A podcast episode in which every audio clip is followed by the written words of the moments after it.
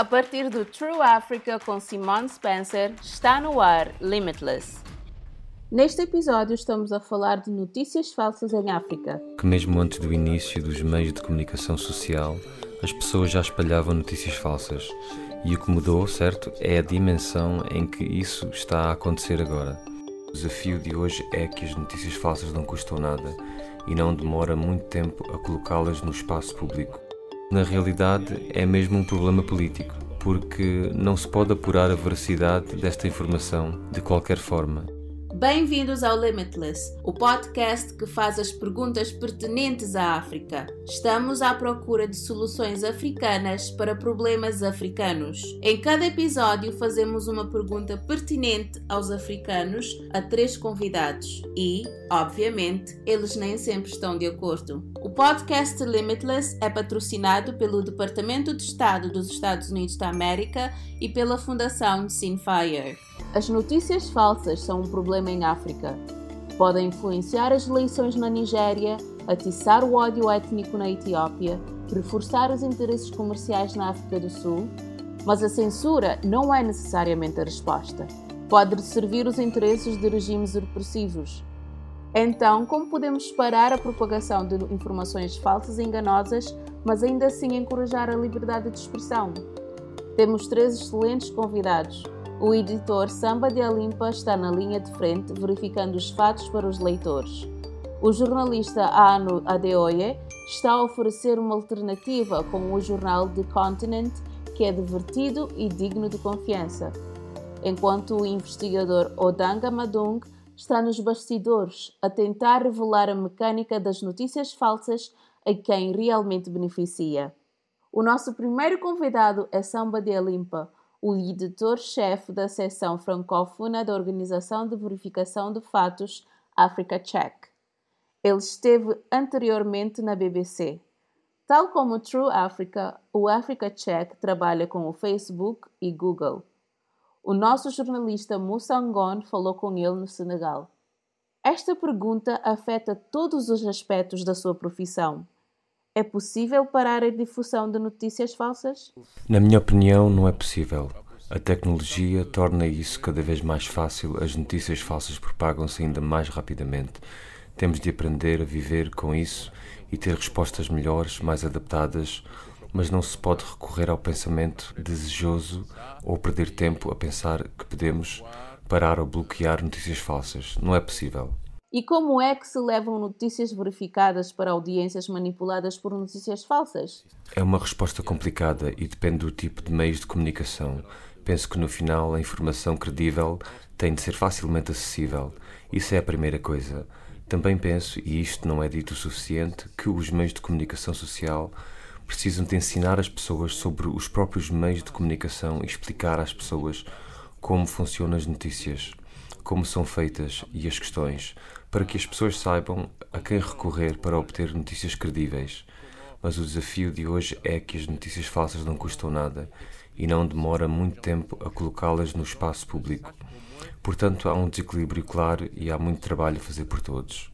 As notícias falsas em África são diferentes das de outras partes do mundo? Não sei se existe uma especificidade de falsificação de notícias em si, mas existe uma que diz respeito à circulação e a todo o ecossistema.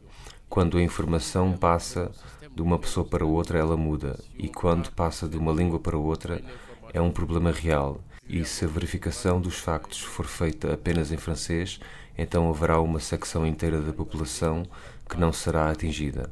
A verificação de fatos é sobre fatos, numa época em que os fatos e opiniões são frequentemente fundidos. Qual é então o papel dos meios da comunicação social? O papel dos meios de comunicação social é explicar as coisas. Este aspecto está muitas vezes ausente. Os jornalistas limitam-se a relatar e descrever quando devem ir mais longe e explicar as coisas, em pormenor, com contexto. Perguntou sobre a especificidade africana. Bem, há esse aspecto. Há uma proporção da população que não falam bem o francês. Alguns não são educados e por isso dizer simplesmente que algo é verdadeiro ou falso não faz mal. Mas se não explicarmos corretamente, as pessoas não compreenderão certas coisas e porque é que é verdadeiro e porque não é. Os leitores têm a responsabilidade de questionar o que leem e os jornalistas têm a responsabilidade de combater as notícias falsas. Falei com Ano Adeoye, um jornalista nigeriano e parte da equipa fundadora do The Continent. Trata-se de um jornal distribuído no WhatsApp. O seu objetivo é oferecer uma alternativa à desinformação. Aqui está a nossa conversa. Então, pode explicar o que é o jornal The Continent e por que faz parte da equipa que decidiu lançar este jornal? Obrigado.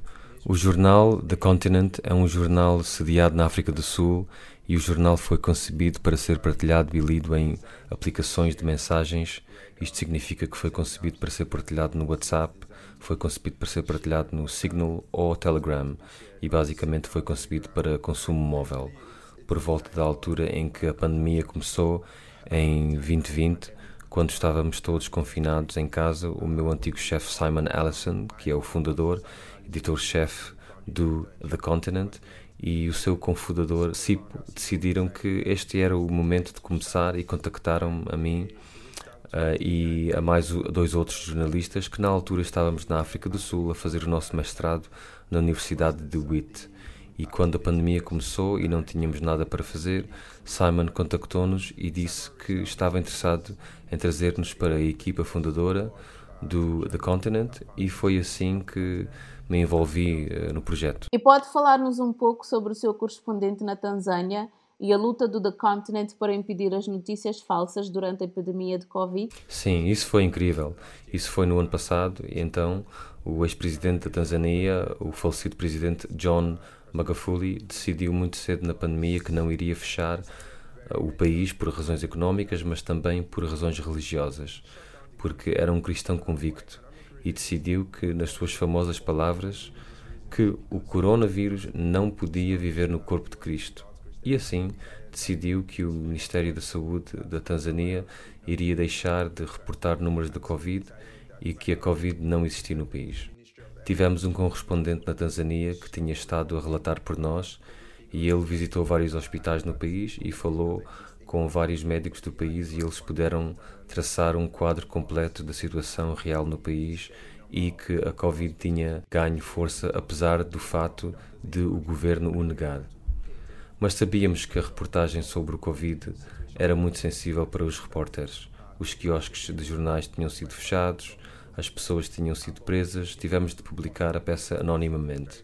Mas o mais interessante desta reportagem era o facto de que o Continent foi concebido para ser partilhado no WhatsApp e os governos que normalmente tentam bloquear o acesso à reportagem não tinham forma de o bloquear, porque é partilhado de uma pessoa para outra, por meio do telemóvel. Penso que o papel das redes sociais deve ser o de impedir a divulgação de notícias falsas? Sim, isso é difícil, certo? Eu acho que nós, e eu refiro-me a basicamente toda a gente, Passamos muito tempo a analisar a forma como as notícias falsas são difundidas nas redes sociais e penso que podemos estar a focar-nos na coisa errada, porque mesmo antes do início dos meios de comunicação social, as pessoas já espalhavam notícias falsas. E o que mudou, certo, é a dimensão em que isso está a acontecer agora. Vemos que muitas notícias falsas, particularmente em África, são difundidas no WhatsApp. Para muitas pessoas em África, o WhatsApp é a internet. É onde fazem o comércio, é onde falam com os amigos e familiares e, portanto, uma das razões pelas quais o Continent existe é para combater a desinformação nessa mesma rede de proximidade, certo? É para ter a certeza de que quando está a transmitir algo à sua mãe, ao seu irmão ou à sua irmã, está a transmitir informação genuína que foi verificada e editada por editores, por repórteres, por correspondentes. O nosso terceiro convidado é keniano. Odanga Madung é um membro da Mozilla, a organização norte-americana sem fins lucrativos que se dedica a manter a internet como um recurso público global. É coautor de algumas pesquisas fascinantes sobre como alguns influencers kenianos, que são verificados no Twitter, estão a ser pagos para tweetar e espalhar notícias falsas para os políticos kenianos. Alguns desses influencers estão mesmo a ser pagos por organizações de extrema-direita na Europa para espalhar a sua mensagem. Pensa realmente que é possível? E acho que sei a resposta, mas acha realmente que é possível parar a propagação de notícias falsas? Não. Eu penso que, ok, depende. Vamos começar por aqui. Pensemos assim: notícias falsas têm existido desde há muito. Temos jornalismo sensacionalista. No Quênia chamamos-lhe data press e com alguns elementos de desinformação ou informação enganosa. Então, as notícias falsas de que falamos atualmente são um bicho muito diferente das notícias falsas que havia antes de existir a internet. A propaganda costumava ser muito difícil de levar a cabo. Plataformas como o Facebook tornaram isso muito fácil de florescer. Mas será diferente em África, por exemplo, em relação a outros continentes? Claro que é diferente, porque as nossas populações, antes de mais, são polarizadas entre diferentes linhas. Temos diferente acesso à internet. Temos baixos níveis de educação em muitas partes da África. Não necessariamente, mas em algumas partes sim. Temos baixos níveis de educação, mas estamos a aprender também.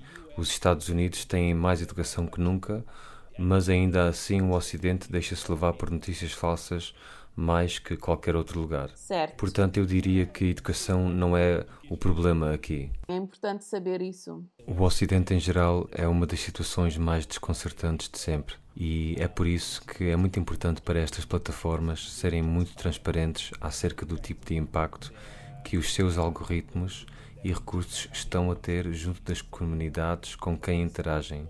Porque a verdade é não podemos confiar nas pesquisas que vêm dos Estados Unidos ou da Europa para determinar como interagimos com estas plataformas enquanto africanos. Como pensa que as pessoas podem realmente saber se as notícias que estão a consumir são falsas ou não? Número 1. Um, não é uma solução milagrosa, mas deveríamos consumir notícias de fontes confiáveis. Então, o que é uma fonte de confiança? Aí começa o grande problema. Exatamente. Sei exatamente o que quer dizer. E, novamente, as tão faladas fontes confiáveis são aquelas que têm trazido muitos dos problemas quando se chega a este nível específico. Certo, mas dependendo da comunicação social, do género, no Quênia nós temos algo chamado Conselho de Média do Quênia, certo? Então procuramos algo que tenha sido credenciado, número um.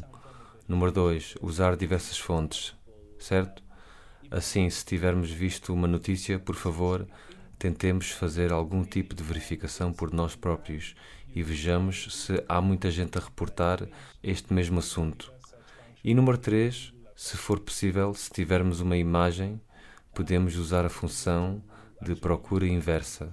Penso que o Google tentou tornar isso muito simples para que as pessoas possam realmente usar essa função para verificar se uma imagem foi manipulada ou não e finalmente temos de ser críticos acerca das coisas que vemos. Acha que o cidadão comum pode fazer estas coisas que acabou de mencionar?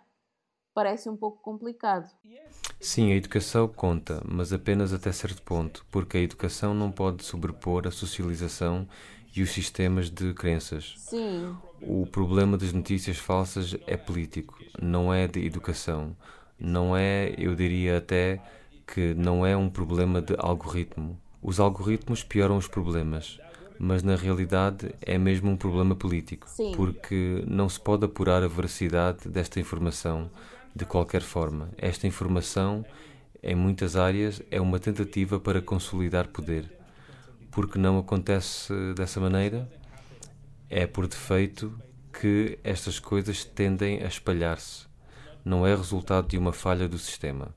Não estamos à procura de respostas simples neste podcast e certamente não as obteremos quando se trata de notícias falsas. Mas uma coisa que sei ao falar com os nossos convidados é que o potencial de África é ilimitado e nós, africanos, somos mais do que capazes de combater a ameaça de notícias falsas. Não acredite em tudo que lê, veja as fotos, escolha fontes de confiança e pense antes de partilhar. Obrigada por ouvir. Para saber mais, visite www.trueafrica.co limitless ou siga True Africa no Facebook e Twitter. Junte-se à conversa usando o hashtag LimitlessAfrica. Tem estado a ouvir o Limitless. Eu sou a Simone Spencer. O podcast Limitless é uma produção da True Africa. Este podcast foi patrocinado pelo Departamento de Estado dos Estados Unidos da América e da Fundação Simfire.